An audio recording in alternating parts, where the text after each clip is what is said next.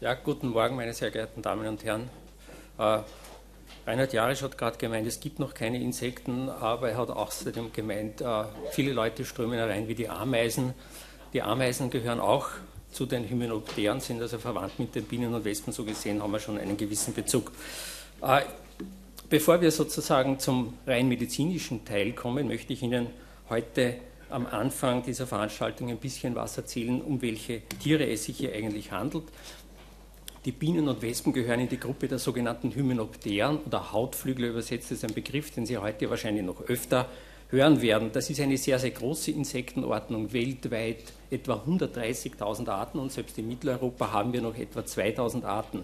Das soll uns aber nicht erschrecken, weil nur ein sehr kleiner Anteil von diesen Arten ist für den Allergologen relevant, nämlich nur solche Tiere, die einen Wehrstachel haben, die sogenannten Aculeata, und die in sozialen Staatengefügen leben, also soziale Akuliate. Sie haben also einen Wehrstachel, sie bestehen aus einem Staat, aus einer Königin und einer sehr großen Anzahl von sterilen Arbeiterinnen und haben im Rahmen ihrer Lebensweise eine sehr aggressive und konzertierte Nestverteidigung. Wenn wir uns kurz einmal anschauen, einen Überblick anschauen, wo, was gibt es hier für Tiere, so haben wir im Prinzip zwei Gruppen. Das eine ist die Gruppe der Apide, das sind die Bienen und Hummeln, und dann haben wir die etwas komplexere Gruppe der Wespen oder Faltenwespe, der Vespide, auf die ich dann anschließend noch etwas im Detail eingehen werde. Als dritte Gruppe die Ameisen. Es gibt eine ganze Reihe von stechenden Ameisen, die allerdings glücklicherweise in Österreich oder überhaupt in ganz Europa keine Rolle spielen. Die Honigbiene ist einer der wichtigsten Allergieauslöser. Es ist ein weltweites Problem, weil sie weltweit äh, vertreten ist, äh, bildet sehr riesige Staaten mit bis zu 40, 50.000 Individuen. Und eine Besonderheit, die auch für den Allergologen letztlich interessant ist, ist die Tatsache, dass die Bienen kollektiv als gesamtes Volk überwintern.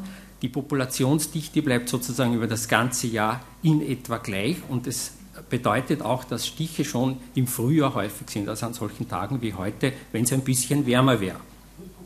Eine andere Besonderheit, die ebenfalls wichtig für den Allergologen ist, ist der Umstand, dass eine Biene sehr stark gezähnte Stechborsten hat, die üblicherweise bei einem Stich dann in der Haut stecken bleiben. Und wenn die Biene dann wegfliegt, bleibt der Stachel mit dem gesamten Stachelapparat, wo auch die Giftblase dranhängt, hängen. Und Dadurch kann das Gift noch autonom weitergepumpt werden. Die Giftmengen, die dadurch abgegeben werden, sind relativ groß, sehr viel größer als bei Wespen und auch relativ konstant.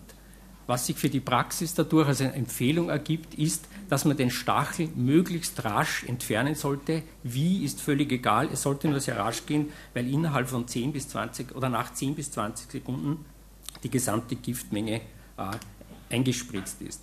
Die Hummeln spielen auch eine sehr, sehr geringe Rolle bei uns. Es gibt eine ganze Reihe von Arten, die auch teilweise sehr nahe im menschlichen Siedlungsbereich äh, nisten, wie zum Beispiel diese Baumhummeln, die sehr gerne Vogelkästen besiedelt. Sie sehen das ja hier auf der rechten Seite. Diese Wächterhummeln, die den Eingang bewachen, da kommen sie also nicht so leicht vorbei. Aber insgesamt, wie gesagt, eine sehr geringe allergologische Rolle, weil Stiche durch diese Tiere ausgesprochen selten sind. Die stechen also wirklich nur, wenn man sie sehr grob äh, in mechanischen Bedrängnis setzt.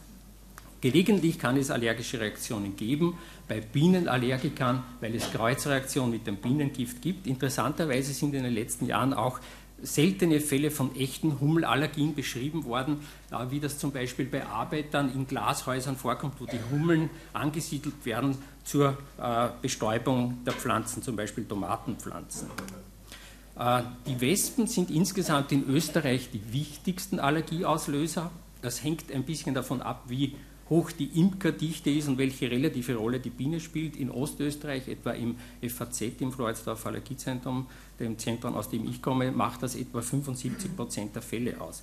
Ein wesentlicher Unterschied zu den Bienen ist, dass das Wespenvolk jedes Jahr zugrunde geht es überwintern nur die weiblichen Geschlechtstiere, also die späteren, späteren Königinnen, die dann im Frühjahr erneut einen Staat gründen. Hier sehen Sie auf diesem Bild eine junge Hornissenkönigin, wie sie gerade ihre ersten Brutzellen anlegt.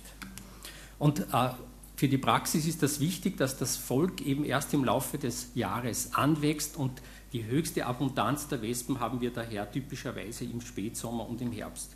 Ein anderer biologisch wichtiger Punkt, der auch dann medizinische Konsequenzen hat, ist der Umstand, dass die Wespen selbst zwar Vegetarier sind, Sie sehen also hier eine äh, adulte Wespe auf, eine, auf einer Efeublüte Nektar und Blütenstaub sammeln, die Larven sind aber Fleischfresser und die werden mit Insektenlarven und Spinnen etc. gefüttert und das bewerkstelligt die Wespe, indem sie ihren Stachel auch als Jagdstachel einsetzt. Also im Gegensatz zu den Bienen, wo das ein reiner Wehrstachel ist, muss die Wespe mit ihrer Giftmenge etwas haushalten und sie setzt daher bei einem Stich sehr viel geringere Giftmengen ein, etwa ein Zehntel von dem, was eine Honigbiene verwendet und diese Giftmengen sind auch streng variabel. Das ist also für die Praxis deshalb wichtig, weil Wespengiftallergiker manchmal auf einen Stich reagieren, den nächsten Stich dann vertragen, möglicherweise eben weil da sehr wenig oder überhaupt kein Gift initiiert worden ist und beim übernächsten Stich wieder erneut reagieren.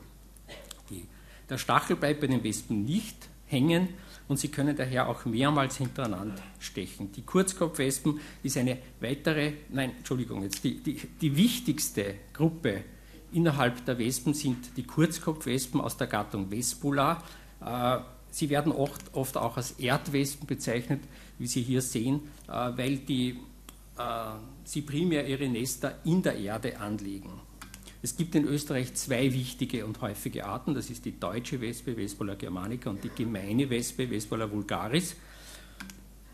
Und insgesamt ist diese Bedeutung, die allergologische Bedeutung deshalb so groß, weil diese Vespola-Staaten sehr, sehr groß werden können. Bis 5000 Jahre Einzelfälle, sogar 10.000 Arbeiter, große Völker. Sie sind auch außerhalb des Nestbereiches durchaus aggressiv und sie haben eine weitere Eigenschaft, die sehr unangenehm ist, nämlich dass sie auch zur Ernährung ihrer Larven auch äh, menschliche Nahrung, etwa Fleisch oder Wurstwaren, einsammeln. Sie sind daher also regelmäßig in der Nähe des Menschen anzutreffen. Äh, die Langkopfwespen, das ist eine weitere kleine Gruppe von Wespen, wo es auch mehrere Arten in Österreich gibt, die allerdings allergologisch wenig Bedeutung haben, weil das sehr kleine Völker sind und weil diese Tiere wenig aggressiv sind, nicht an menschliche Nahrung gehen und daher Stiche nur sehr selten vorkommen. Explizit hervorheben möchte ich noch die Hornisse. Äh, die Hornisse ist im Prinzip nichts anderes als eine große Wespe, ist also sehr nahe mit diesen anderen Wespenarten verwandt. Auch die Allergene sind sehr ähnlich und äh, sehr stark kreuzreaktiv. Insgesamt ist also die allergologische Bedeutung der Hornissen relativ moderat, einfach weil Stiche, vor allem sequentielle Stiche, relativ selten sind. Auch die Hornissen sind außerhalb des Nestes nicht aggressiv und gehen auch nicht an die menschliche Nahrung.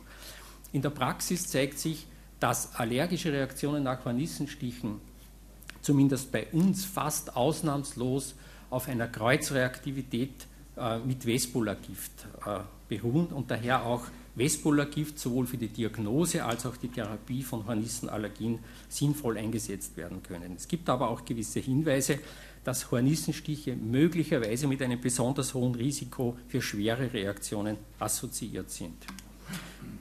Ganz zum Schluss noch eine weitere äh, Wespengruppe, die sogenannten Feldwespen aus der Gattung Pulistes. Diese kleinen und sehr zierlichen Wespen äh, sind mit den anderen Wespen sehr viel weniger eng verwandt, stehen auch in einer eigenen Unterfamilie der Polistine.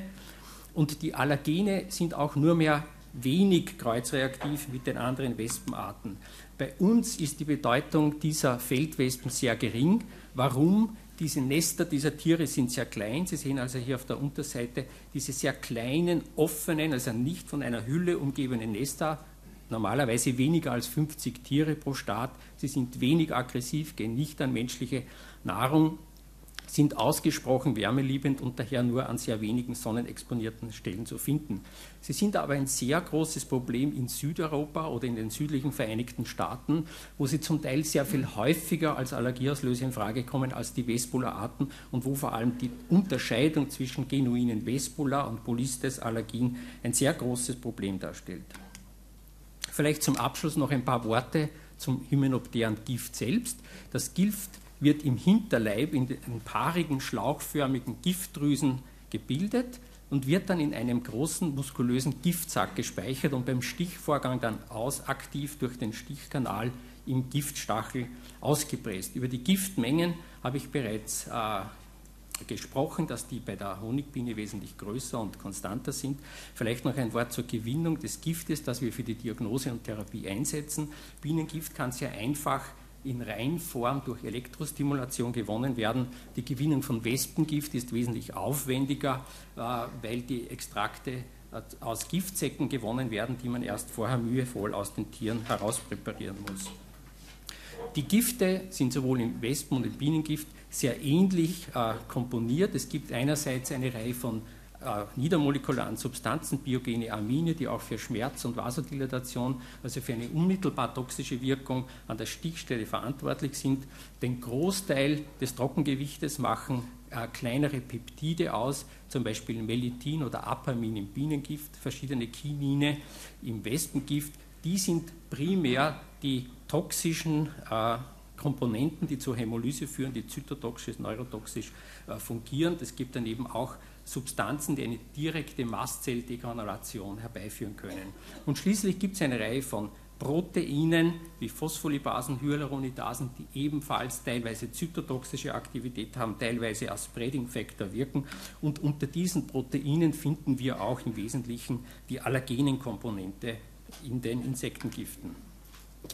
Diese Tabelle soll Ihnen nur ganz kurz veranschaulichen, wie giftig die hymenopteren Gifte eigentlich sind. Und was ich hier herausgreifen will, ist eigentlich nur, also ich will Ihnen zeigen, dass die äh, verschiedenen Gifte der Hymenopteren in etwa eine vergleichbare Toxizität haben. Es ist keinesfalls so, dass das Hornissengift, das einer unrichtigen landläufigen Meinung zufolge besonders giftig sein soll, giftiger wäre. Im Gegenteil, es hat sogar eine etwas geringere Toxizität, zumindest bei Mäusen. Wie schaut es nun aus? Äh, was hat das für den Menschen für eine äh, Bedeutung im Falle von Massenstichen oder multiplen Stichen? Wir können davon ausgehen, dass Schmerz und eine moderate Lokalreaktion auch bei Einzelstichen mehr oder weniger obligat durch diese toxischen Komponenten auftritt, dass wir aber systemische Effekte erst ab etwa 50 Stichen erwarten können. Hochgerechnet von diesen Mausmodellen kann man davon ausgehen, dass bei Erwachsenen die tödliche Dosis oder potenziell tödliche Dosis erst bei vielen hundert bis über tausend Stichen erreicht wird. Es gibt auch eine Reihe von dokumentierten nicht letalen Verläufen, etwa 200 Bienenstiche, die Erwachsene überlebt haben, oder 800 Bienenstiche, die bei Kindern äh, äh, zu, zu keinen fatalen Folgen geführt haben.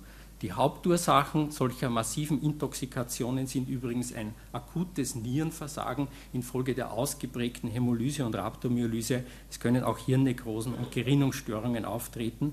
Und im Gegensatz zu den allergischen, fatalen allergischen Reaktionen, die in einem großen Teil der Patienten innerhalb von ein, zwei Stunden zum Tode führen, tritt der Exitus bei Intoxikationen üblicherweise erst mit einer Verzögerung von einigen Tagen ein. Ich bin damit am Ende und danke für Ihre Aufmerksamkeit.